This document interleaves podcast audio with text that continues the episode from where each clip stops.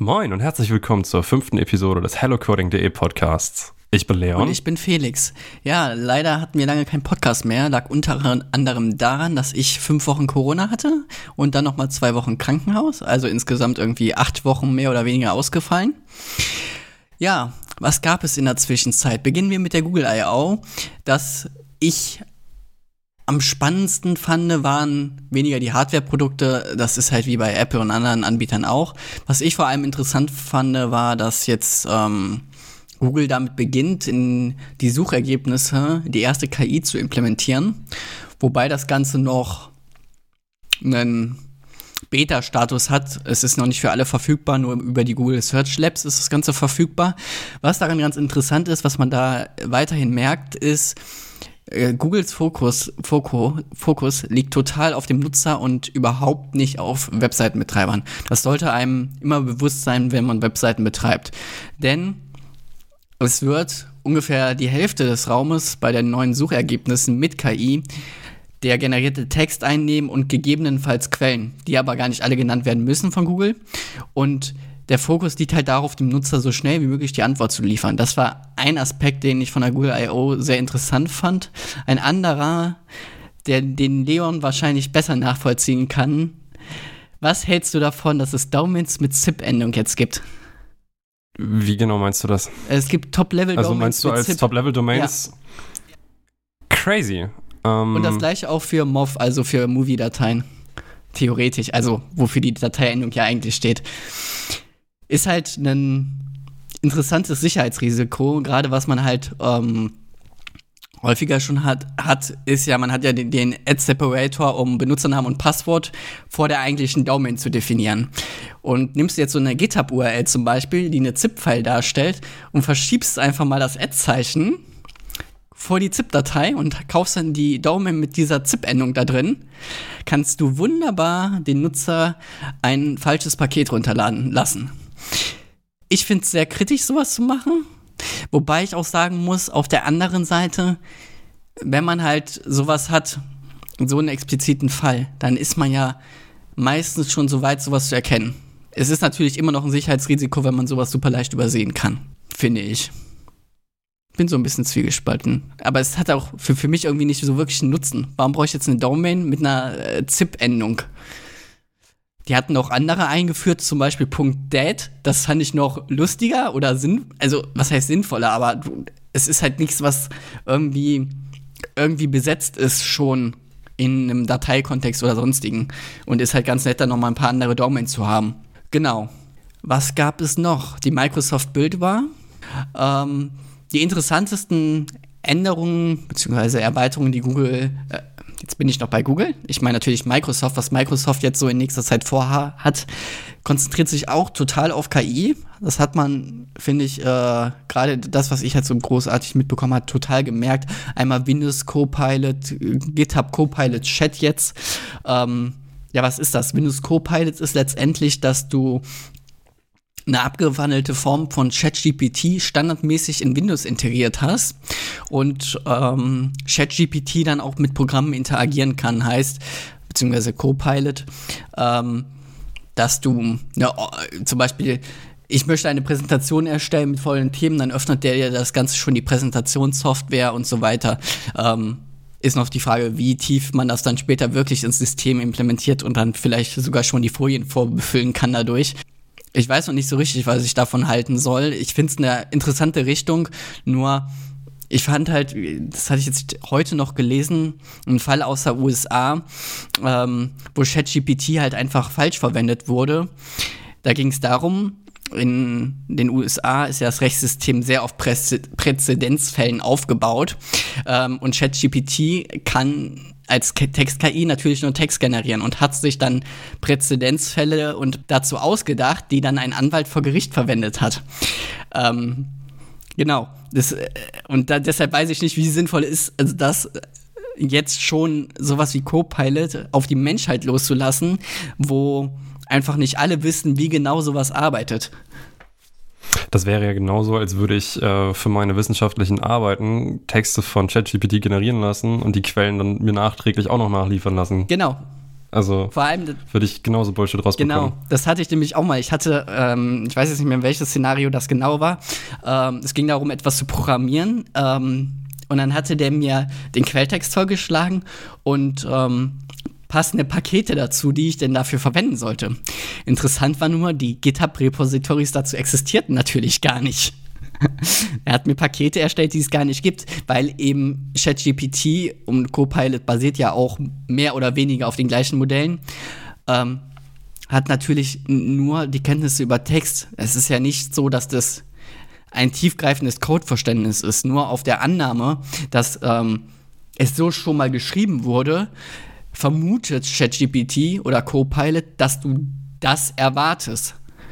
Es, also zum Beispiel, wenn er dann 1000 URLs in, in das Modell geschmissen hat und du sagst dann, gib mir eine Git-URL, dann hat er ja das Schema gelernt und wird dir etwas im ähnlichen Schema ausgeben, aber das heißt noch lange nicht, dass das existieren muss. Eine andere Sache, die ich sehr zwiegespalten sehe. Auf der einen Seite finde ich, dass es vielleicht mal interessant sein könnte, nur jetzt noch nicht. Auf der anderen Seite denke ich mir auch, äh, wir haben genug andere Tools und das ist die Microsoft DevBox. Dabei handelt es sich es sich letztendlich um eine VM, die in der Cloud bei Microsoft läuft und wo schon verschiedene Developer-Tools vorinstalliert sind, um eine bestimmte Anwendung zu entwickeln.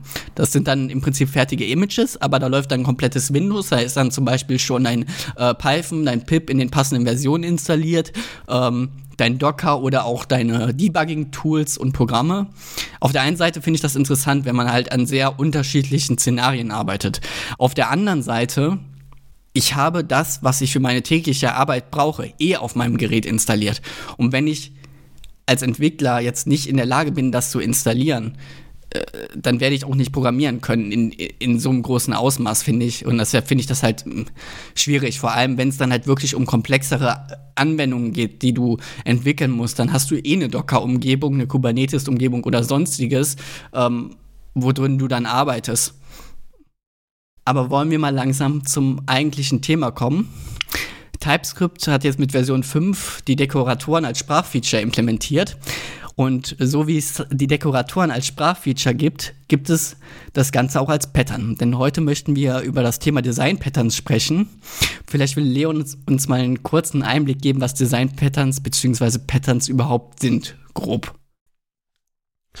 Also, Design Patterns sind bewährte Lösungen für häufig auftretende Probleme in der Softwareentwicklung. Dabei hat die Gang auch vor, eine Gruppe renovierter Softwareentwickler das Ganze in drei Kategorien von Entwurfsmustern eingeteilt. Einmal die Erzeugermuster, einmal die Strukturmuster und einmal die Verhaltensmuster. Wenn ich jetzt mal mein Buch aufschlage, äh, ich habe so ein lustiges Patternbuch, ähm, dann sind die Patterns dort immer in folgender Reihenfolge erklärt. Am Anfang haben wir eine Intention oder Absicht, dann kann man, ist ein Abschnitt auch bekannt als, wo man sagen kann, wenn, wenn die Patterns irgendwie anders öfter benannt werden, dann steht das da mal drin. Und dann gibt es eine kurze Motivation, Anwendbarkeit, also wo genau das Ganze anwendbar ist, Struktur, das ist dann häufig ein, eine Art von UML-Diagramm, wo man das Ganze schon mal sehen kann, wie es aufgebaut ist. Dann werden Teilnehmer davon ähm, definiert, wie zum Beispiel Applikation, Dokument, verschiedene Dinge äh, Kollaboration, Konsequenzen, was das Ganze für Probleme bieten kann, wenn man das Pattern umsetzt. Dann kommt danach die Implementierung, Beispielcode, bekannte Verwendung und verwandte Patterns. Wie fing das bei dir an, als du die ersten Patterns implementiert hast, Felix? Tatsächlich war es so, ähm, jetzt, es war, es war das erste, wo, wo ich die ersten Berührungspunkte hatte, waren keine Design-Patterns, das waren Architekturmuster ist ähnlich, aber ist noch was anderes ein bisschen. Äh, das war das bekannteste, was ich halt am Anfang so hatte, was mir um die Ohren flog. Model View Controller ist ja ein, also MVC ist ja ein sehr bekanntes Pattern, gerade am Anfang, wenn du in der Webentwicklung tätig bist. Ähm, was ja dann einfach nur ist, du hast einen View, du hast einen Controller und du hast ein Model. Model sind dann deine Daten. Controller ist die Verwaltung von äh, vom View und Daten und der kombiniert das dann und gibt es dann an den Nutzer zurück. Ähm, solche Muster, das ist bei den Design Patterns nicht anders, zu verstehen, ist am Anfang wenn man noch nicht die Code-Erfahrung hat, ein extrem schweres Unterfangen, weil die einfach auf der einen Seite haben mir Fachbegrifflichkeiten gefehlt, auf der anderen Seite hat mir einfach diese Denkweise gefehlt, mir das aufzuteilen, weil am Anfang gehst du ja meistens her, du schreibst dein Programm von A nach Z runter und wenn es läuft, dann läuft es und dann wird es nicht mehr angefasst. Du gehst ja nicht her und planst erstmal etwas und überlegst ja, wie du das anordnen kannst, wenn du erstmal die Syntax erlernen musst noch.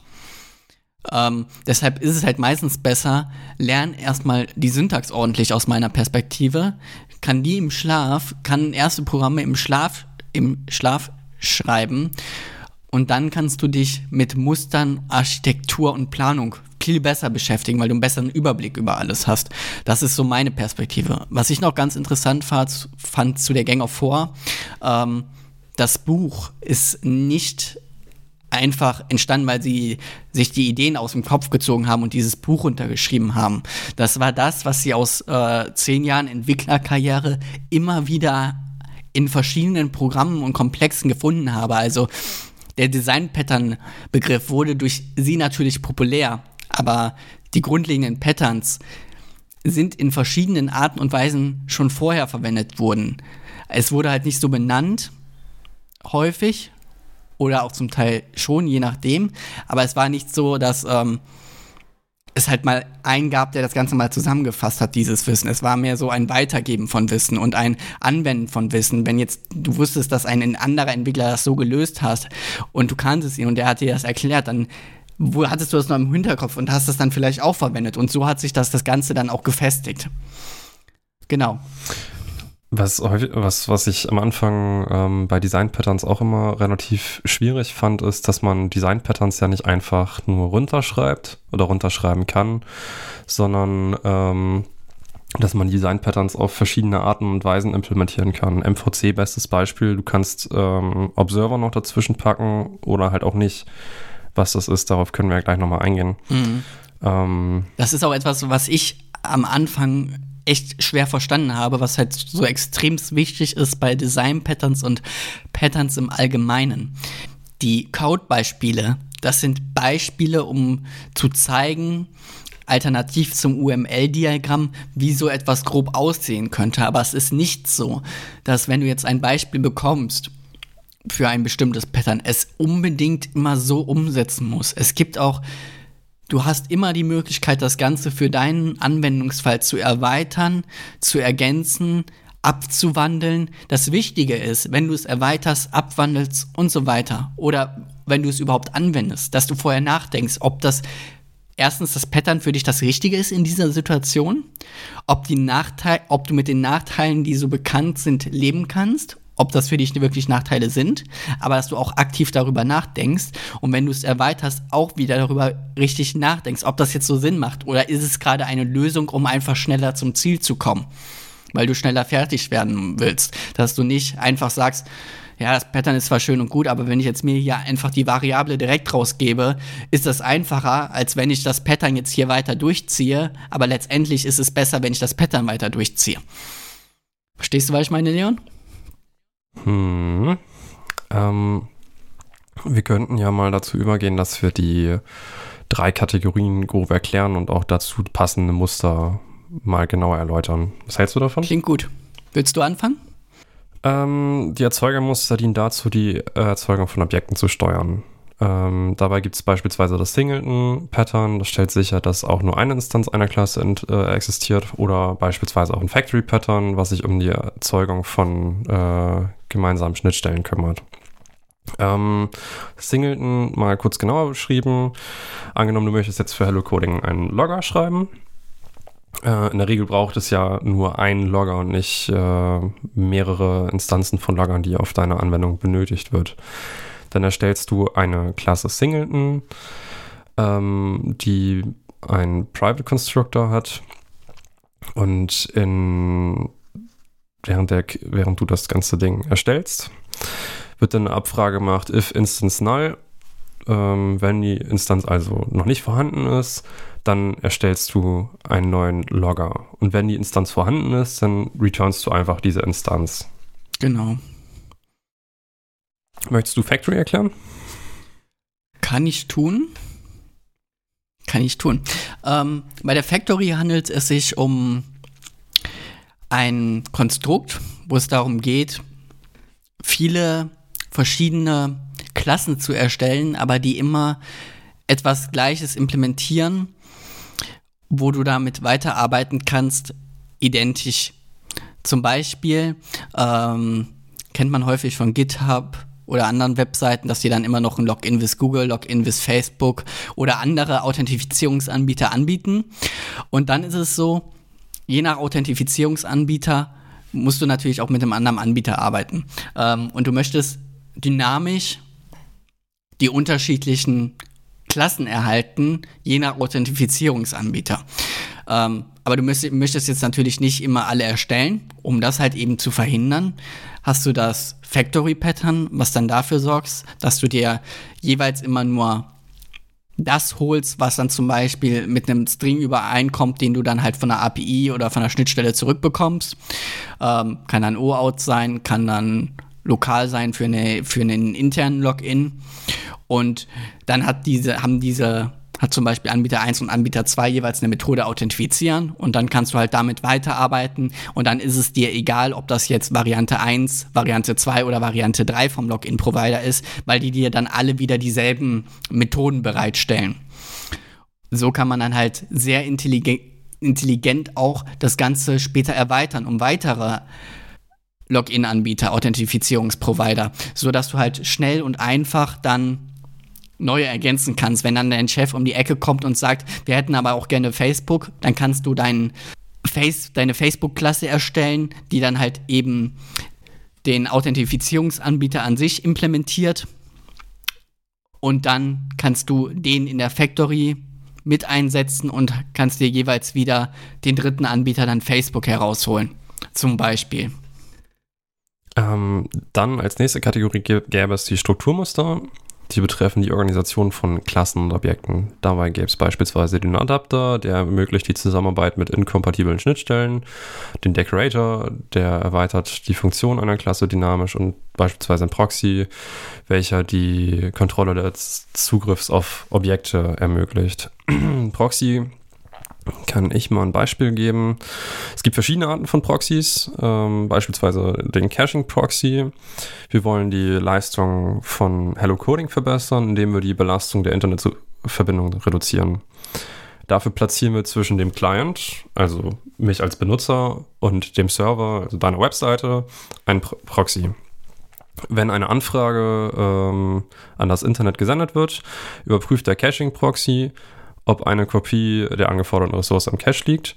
Wenn ja, wird die Ressource aus dem Cache geladen und äh, an den Client gesendet, ohne dass die Verbindung zum Server gestellt werden muss. Wenn nein, wird eine Anfrage an den Server gesendet und die Antwort, Antwort landet dann im Cache. Sehr schön erklärt, genau. Das ist ein Proxy.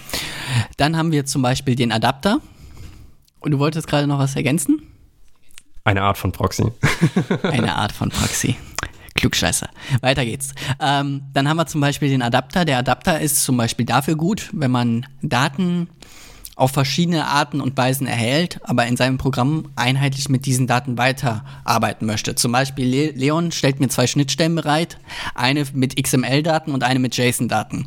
Die Daten sagen aber letztendlich sehr ähnliche Sachen aus und ich möchte die Daten auch gleichermaßen weiterverwenden. Dann könnte ich mir eine Adapterklasse programmieren, die dann einmal die alte Schnittstelle und die neue Schnittstelle jeweils implementiert und vereinheitlicht. In dem Fall halt XML und JSON. Zum Beispiel würde ich dann das XML in ein JSON konvertieren oder das JSON in ein XML, um dann noch anzupassen, dass die Attributnamen vom JSON und XML halt auch gleich sind und andere Sachen, die ich gegebenenfalls noch anpassen muss, dass alles einheitlich ist. Und mit diesem Adapter kann ich dann weiterarbeiten. Und dann ist es egal, ob ich in das Adapter meine XML-Schnittstelle reingebe oder meine JSON-Schnittstelle. Am Ende bekomme ich wieder eine Klasse, mit der ich einheitlich weiterarbeiten kann, egal was ich da reingebe. Ob XML oder JSON. Du hattest ja anfangs kurz über TypeScript 5 und Decorator gesprochen. Ähm, lass mich einmal kurz erklären, was ein Decorator ist und danach kannst du ja nochmal kurz erklären, was es jetzt äh, Neues in TypeScript gibt. Stellen wir uns vor, wir bauen einen Kaffeeautomaten. Dafür basteln wir uns ein Interface, was uns zwei Funktionen gibt. Einmal getCost und einmal getDescription, dass wir eine Beschreibung und einmal die Kosten von äh, einem bestimmten Kaffee, einer bestimmten Kaffeesorte bekommen. Dann basteln wir uns ein Basiskaffee. Ähm, und eine abstrakte Klasse, Decorator Kaffee, der man eine Kaffeeart mitgeben kann.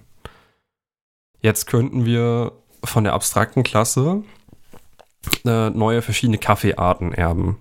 Äh, wir könnten beispielsweise einmal einen Milchkaffee machen und einen Zuckerkaffee. Ähm, dadurch, dass wir diesen Basiskaffee dem Milchkaffee mit übergeben, können wir quasi sagen, hey, pack da jetzt noch Milch mit rein, wir erhöhen die Kosten, wir ändern die Beschreibung und theoretisch könnte man den Milchkaffee jetzt auch noch beim Zuckerkaffee mit reinpacken. Ja, ich glaube, ich hoffe, dass man es irgendwie verstanden hat. Ja. Gut. Wie sieht es mit TypeScript aus? Genau, in TypeScript ist es halt anders. Und zwar, du hast eine Methode oder eine Funktion, wie ähm, Hallo Welt. Nehmen wir mal das klassische Beispiel. Wir haben eine Hallo Welt-Funktion. Die Hallo Welt-Funktion gibt Hallo Welt zurück. Ich will aber, dass der String reverse zurückkommt. Dann könnte ich hergehen und einen Decorator verwenden. Letztendlich ist das so, man erstellt eine Funktion, die nochmal selbst eine Funktion beinhaltet. Äh, eine Dekorator Factory in TypeScript. Diese Funktion, die zurückgegeben wird, hat verschiedene Eigenschaften und kann dann Manipulationen dran vornehmen an dem Source Code. Heißt zum Beispiel eben mir was anderes zurückgeben oder das Ganze cachen. Wenn ich zum Beispiel sage, äh, die Methode wird gecallt, dann möchte ich gerne danach, dass das Ergebnis gecached wird und wenn die dann nochmal gecallt wird, greife ich wieder auf den Cache zurück und gebe einfach nur den Cache zurück, ohne direkt nochmal die Funktion selbst abzurufen. Das ist das, was TypeScript da macht. Und dann haben wir noch eine dritte Kategorie, und zwar die Verhaltensmuster. Diese beschäftigen sich mit der Interaktion zwischen Objekten. Dabei gibt es beispielsweise das Observer-Pattern, welches die Benachrichtigung von Objekten über Änderungen eines anderen Objektes ermöglicht. Beispielsweise du, Felix, erstellst Artikel auf Hello Coding. Du bist das Subjekt. Ähm, ich als Observer, ähm, was vom Interface Mensch geerbt habe, kann mich bei dir auf neue Artikel registrieren. Ich könnte natürlich das Abonnement jederzeit kündigen, ähm, attach, deattach, wobei attachen quasi registrieren und deattach das kündigen wäre. Ähm, und ich selber habe durch das Interface eine Update-Methode bekommen. Und jedes Mal, wenn du als Subjekt einen Artikel veröffentlichst, dann rufst du bei dir die Notify-Methode auf, die dann bei jedem äh, Menschen, was sich bei dir attached hat, die Update-Methode mit, mit der Benachrichtigung, hey, wir haben einen neuen Artikel ausführt. Das ist so grob das Observer-Pattern. Genau, für, für Einsteiger, die sich jetzt gerade mm, auch, auch viel mit JavaScript beschäftigen, ein gutes Beispiel dafür ist zum Beispiel der DOM und die Event-Listener-Methode. Dass du dann dich beim DOM registrierst, dass du darüber informiert werden möchtest, wenn sich ein Input ändert. Das ist zum Beispiel ein klassischer Observer. Ähm, was es zum Beispiel auch noch gibt, ist eben der Intersection Observer oder jetzt fällt mir, jetzt ist mir leider der Name von den zwei anderen Observern entfallen, die halt klassisch in JavaScript implementiert wurden.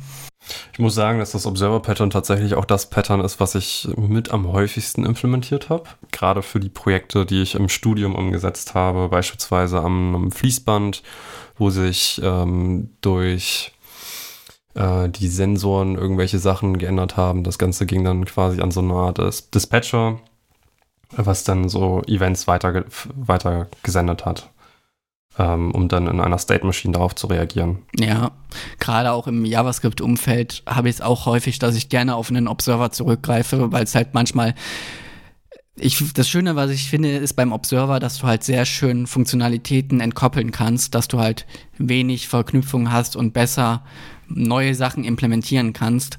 Ähm, auf der einen Seite haben Pattern natürlich Vorteile, auf der anderen Seite können Pattern natürlich auch Nachteile haben. Dazu habe ich auch ein sehr schönes Beispiel, wo ich es halt wirklich gemerkt habe. Und zwar in der App-Entwicklung mit Flutter gibt es das Block-Pattern. Ähm, kann man sich jetzt grob vorstellen wie ein MVC-Pattern. Aus meiner Erfahrung kommt es mir etwas komplexer nochmal vor. Und dort war es halt so, zu dem Zeitpunkt, als ich angefangen habe, eine App zu entwickeln, hatte ich nicht die Erfahrung in der App-Entwicklung einfach, um zu erkennen, dass dieses Pattern einfach für die Komplexität der App, die ich erstelle, einfach viel zu hoch ist. Und dadurch, dass ich halt so ein komplexes Pattern dann angewendet habe, habe ich es mir einfach am Ende sehr schwer gemacht, weil ich viel mehr schreiben musste an Code für Ergebnisse, die mit deutlich weniger Code und mit einer einfacheren Strukturierung immer noch sauber gewesen wäre und schneller gewesen wäre in der Implementierung. Aber es ist halt sowas, manchmal lernt man es leider auch erst der Entwicklung selbst, wenn man halt ein falsches Pattern einsetzt. Das kann man leider nicht immer vorher erkennen. Anderer Nachteil von Pattern ist halt, dass sie einfach häufig eine sehr hohe Lernkurve haben. Also man muss halt viel Vorwissen mitbringen, um Patterns gut lernen zu können oder sich damit gut beschäftigen zu können. Meistens ist es sinnvoller, sich vielleicht ein Pattern mal vorzunehmen, das mal zu schauen, wo könnte ich das implementieren, dann mal zu implementieren. Aber auf keinen Fall ein reelles Projekt dafür verwenden, weil bevor ich einen Pattern einsetze, ich sollte niemals sagen, ich kann jetzt dieses Pattern, also setze ich dieses Pattern ein. Ich sollte sagen, ich habe meinen Code, ich habe hier geplant, das äh, erwartet mich und ich erkenne jetzt, hm, das Szenario erinnert mich ziemlich stark an dieses Pattern. Vielleicht sollte ich schauen, ob ich das nicht auf dieses Pattern münzen kann, dass ich es mir in der Implementierung vereinfache. Ja, und wo Patterns sind, sind auch Anti-Patterns. Welche Anti-Patterns hast du denn schon so in deinem Betrieb umgesetzt?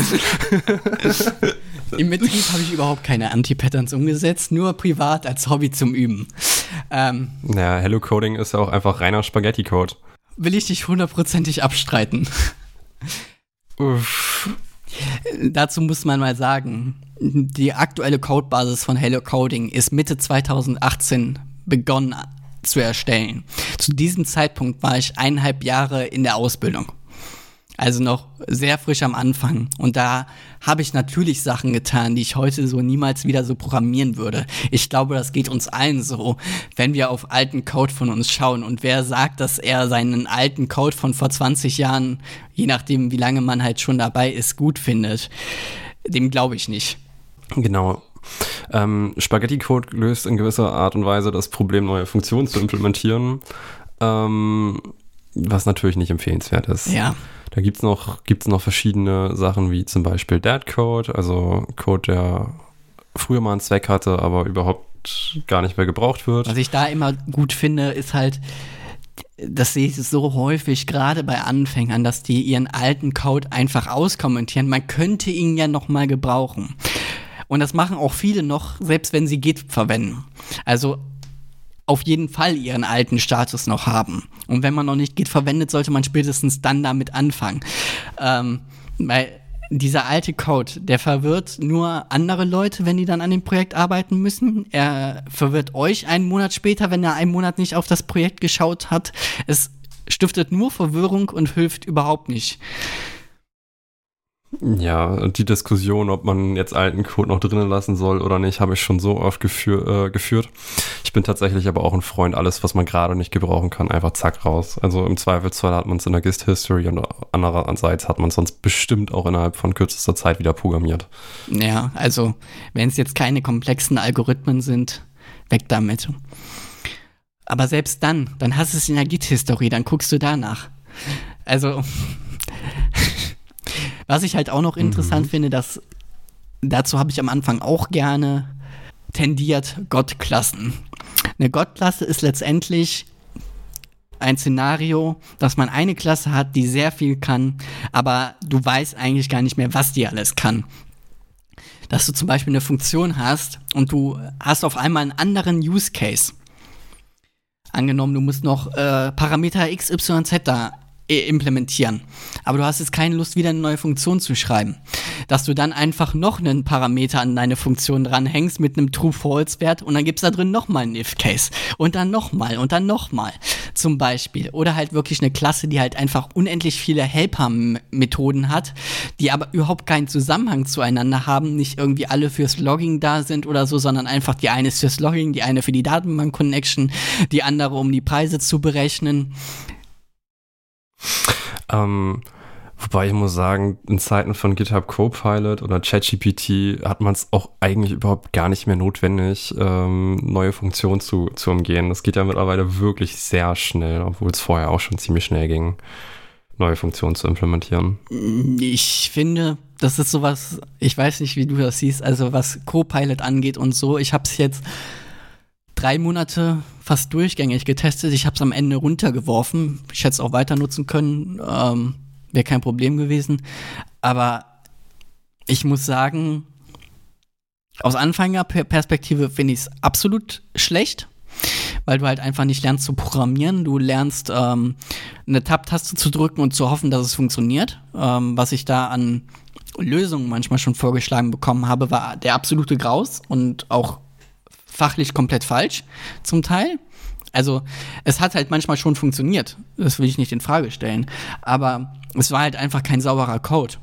Und es war halt einfach nicht sauber strukturiert.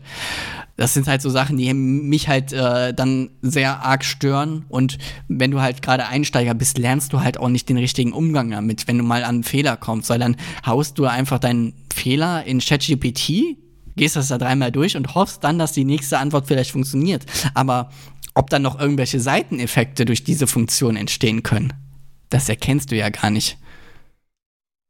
Ähm, ich persönlich fand Copilot ziemlich cool, als ich mal eben schnell was, ein neues Feature implementieren musste und dabei ging es auch nicht um die Sauberkeit, sondern es musste jetzt einfach schnell raus und ich kannte mich mit dem Framework nicht aus. Habe ich einfach kurz einen Kommentar eingetippt, äh, das und das soll passieren und äh, dann hat Copilot mir auch passenden Code direkt äh, angezeigt. Dann habe hab ich den auch einfach genommen. Natürlich habe ich dann noch kurz drüber, bin kurz drüber geflogen, ob das so grob hinkommen kann und so.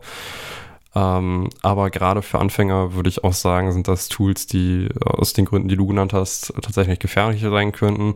Was ich auch so ein bisschen interessant fand, war die Aussage von einem Prof. Ähm, es gibt, also kurz vorab, es gibt ja einmal Code Generation, das sind die Geschichten, die GitHub Copilot macht und äh, Code Vervollständigung. Das ist, ähm, wenn man beispielsweise jetzt sagt, ähm, ich habe jetzt keinen kein Code-Schnipsel. Ähm, also doch, wenn man einen String hat und dahinter mit der Punktnotation weitere Funktionen vorgeschlagen bekommt in alphabetischer Reihenfolge. Das ist ja Autovervollständigung. Und äh, ein Prof hat letztens gesagt, äh, die Hälfte des Kurses hier wird, würde ohne diese Autovervollständigung bestimmt aufgeschmissen sein. Ähm, und ich glaube, dass auch viele ohne diese Autovervollständigung aufgeschmissen werden. Ist jetzt äh, vielleicht also ich muss jetzt sagen, zur Autovervollständigung, ähm, ich würde definitiv einiges ohne Autovervollständigung nicht hinbekommen, weil ich einfach die Wörter falsch schreiben würde. Wahrscheinlich. Ähm, weil du sie halt dann einfach, aber weil du es auch nicht mehr gelernt hast, das zu tippen tatsächlich das ist halt genau das gleiche, wo halt äh, ChatGPT dann drauf rausläuft. Du hast es nicht gelernt zu tippen oder die Struktur anzuwenden richtig und dementsprechend bist du dann halt schlechter in diesen Bereichen. Hm, ja, im ersten Semester hatten wir äh, eine IDE genutzt, die das, also die das zwar versteckt irgendwo unterstützt hat, aber was ich halt tatsächlich auch erst sehr spät bemerkt habe. Und deswegen habe ich im ersten Semester häufig auch komplett ohne Codevervollständigung geschrieben. Das war nervig. ja, ich muss sagen, ähm, das fand ich immer in der Berufsschule bei mir so lustig, beziehungsweise bei der Abschlussprüfung. Da musstest du PHP und HTML gut auf Papier schreiben. Ja, genau. oh ja, also ich, ich hatte damit jetzt, ich hatte jetzt damit auch. keine Schwierigkeiten in der Abschlussprüfung, weil das jetzt wirklich einfache Sachen waren und du wusstest auch schon vorher, welchen Bereich du machen musstest. Und PHP zu diesem Zeitpunkt habe ich nur PHP gemacht, deshalb war ich auch entsprechend tief drin, dass ich gut das alles runterschreiben konnte. Aber ähm, äh, gerade mit den Sonderzeichen und so, äh, das auf Papier zu machen, ist äh, gut, das ist ein anderes Thema. Wir sind sehr weit abgedriftet. Ähm, wenn jetzt ein Anfänger zu dir kommen würde und dich fragen würde, mit welchem Pattern er sich dann mal als erstes beschäftigen sollte, was würdest du ihm empfehlen? Singleton. Weil ein Singleton ist jetzt kein sehr komplexes Pattern. Du hast es auf eine Klasse begrenzt, du hast keine Implementierung, du hast keine Abstraktion, keine Interfaces. Ähm, aber du lernst schon mal den Ansatz von Strukturierung, dass du etwas strukturierst, dass du äh, etwas planerisch löst, um halt einen gewissen Effekt mit der Klasse zu erhalten. Dass du sie nur einmal, dass du nur eine Klasseninstanz hast zum Beispiel. Das finde ich halt dafür ein sehr schönes Beispiel. Mhm. Was würdest du sagen? Ich würde sagen, wenn der Programmierer, der dich gefragt hat, schon ein bisschen Programmiererfahrung hat und sich auch schon an seine erste API ranwagen würde, wie zum Beispiel jetzt äh, AWT oder Swing, äh, dann könnte er sich auch an Model View Control ranwagen. Natürlich muss er sich dann da so ein bisschen reinarbeiten und das wäre deutlich komplexer als Singleton. Aber dann hätte er schon mal so eine kleine Applikation ähm, mit, mit GUI, mhm. Die hoffentlich funktionieren würde. Und ich glaube, das wäre tatsächlich ein Projekt, ähm, wo man sich ganz gut ranwagen könnte, dann kann man. Ja, auf jeden Fall. Ja. Gerade dieses Visuelle dann, wenn du einen Model View Controller machst, wobei das auch nicht direkt ein Design-Pattern ist, ähm, ist ein Architekturmuster. Muster. Ähm, Stimmt. Ähm, aber es ist auf jeden Fall sehr schön, etwas Visuelles zu machen. Gerade am Anfang, das werdet ihr von euch wahrscheinlich auch noch wissen alles, was visuell irgendwie ausgegeben wird, wenn es auch nur eine Terminal-Ausgabe ist, darüber freut man sich, wenn man da etwas wirklich sehen kann. Wenn man jetzt Zahlen verrechnet und nur unterschiedliche Zahlen sieht, dann wird es halt für viele schon gerade am Anfang sehr abstrakt. Da ist sowas wie ein Model View Controller natürlich ein sehr schönes Exempel. Was ich für den Anfang noch interessant finde, was aber mit ein bisschen Achtung betrachtet werden sollte, ist das Observer-Pattern, was leicht zu implementieren ist, aber vom Verständnis her sehr komplex werden kann, gerade am Anfang, weil ähm, das Ganze beruht darauf, dass ihr ja im Prinzip, um es mal ein bisschen vereinfacht auszudrücken, einen habt, der Event sendet und mehrere gegebenenfalls die Events empfangen können. Und bei diesem Ansatz ist es halt so, dass man das verstanden haben muss, dass ihr nicht mehr linear runterprogrammieren könnt, sondern dass ihr Funktionen habt, die zu unterschiedlichen Zeiten aufgerufen, aufgerufen werden und nicht mehr linear der Code an einer Stelle steht, wo ihr ihn nachvollziehen könnt. Dass dann Funktion A Funktion B aufruft, sondern es ist dann so, dass Funktion A ähm, ein Event auslöst, Funktion B hört dann auf dieses Event oder Funktion C, aber ihr wisst nicht auf einen Blick, wo was genau hinspringt. Das seht ihr erst im Ganzen sehr gut, wenn man dann äh, das Ganze ausführt eigentlich. Oder man muss es halt sehr gut dokumentiert haben, dass man weiß, was Events auslösen kann. Ich scroll jetzt hier gerade nochmal durch unsere Notizen. Da hattest du bei den Anti-Patterns noch Zwiebeltaktik hingeschrieben. Habe ich das? Habe ich dann noch Zwiebeltaktik hingeschrieben. Ähm, genau, bei der Zwiebeltaktik geht es letztendlich darum, dass du eine Funktion hast und die Funktion einfach immer wieder verschachtelst und Ach, ja, okay. okay, okay. Dass du halt einfach Funktionen unendlich verschachtelst. Keine Ahnung, du hast eine Funktion, die gibt was zurück und die Funktion verschachtelst du wieder in einer Funktion, die gibt wieder was zurück einfach um. Es macht einfach nur Chaos. Weil du nicht weißt, wann was passiert. Was passiert dazwischen alles. Je nachdem, wie das aufgebaut ist. Wollen wir einen Ausblick wagen auf die nächste Folge? Hast du denn da schon ein, oder haben wir denn da schon ein Thema? Du hast schon ein Thema. Du bist damit vorgedrecht. So, naja, in der, in der Vorbereitung auf die Podcast-Folge ähm, hatte ich, als wir über Code diskutiert haben, Felix auf äh, Dry, also Don't Repeat Yourself hingewiesen, was äh, zu den Code-Prinzipien gehört, äh, an die man sich halten könnte, um sauberen Code zu schreiben. Auf, der, auf der anderen Seite gibt es dann da noch zum Beispiel Keep it stupid simple. Simple stupid? Keep it simple, Keep it simple stupid. stupid. Genau. Richtig oder Solid. Und was das ist, wäre ja vielleicht auch ein Thema auf, äh, für die nächste Podcast-Folge. Genau, ich denke, Code-Prinzipien, Clean Code im Allgemeinen, worauf man so achten kann, ist ein wunderbares Thema fürs nächste Mal. Was noch interessant zu ergänzen ist, noch zu den Patterns. Einmal Refactoring Guru. Das ist eine Webseite. Ich packe euch auch noch zwei andere ähm, in die Show Notes. Dort findet ihr noch weitere Informationen bei Refactoring Guru. Das ist im Prinzip genau das gleiche, was in dem Design Patterns Buch von der Gang of Four drin steht, nur visuell noch mal moderner aufbereitet, aber letztendlich die gleichen Patterns. Ich finde sie halt sehr schön, wenn man mal schnell was nachschauen will. Äh, wunderbare Seite. Genau. Ja, äh, ansonsten kann man wie immer auch nochmal auf den Discord-Server hinweisen. Wir sind äh, Stand jetzt bei 1115 Mitgliedern, ähm, haben den Server seit dem letzten Mal, ich, ich glaube, das ist seit dem letzten Mal, äh, auch ein wenig umgebaut und nutzen jetzt neue weitere Discord-Features. Ähm, Felix hat bestimmt auch äh, in der vergangenen Zeit neue Hello Coding Artikel geschrieben. Ja, ich glaube, seit dem letzten Podcast müssten es drei oder fünf Stück sein. Es war ein bisschen was. Leider kamen wir ja lange nicht zum Aufnehmen. Ähm, genau.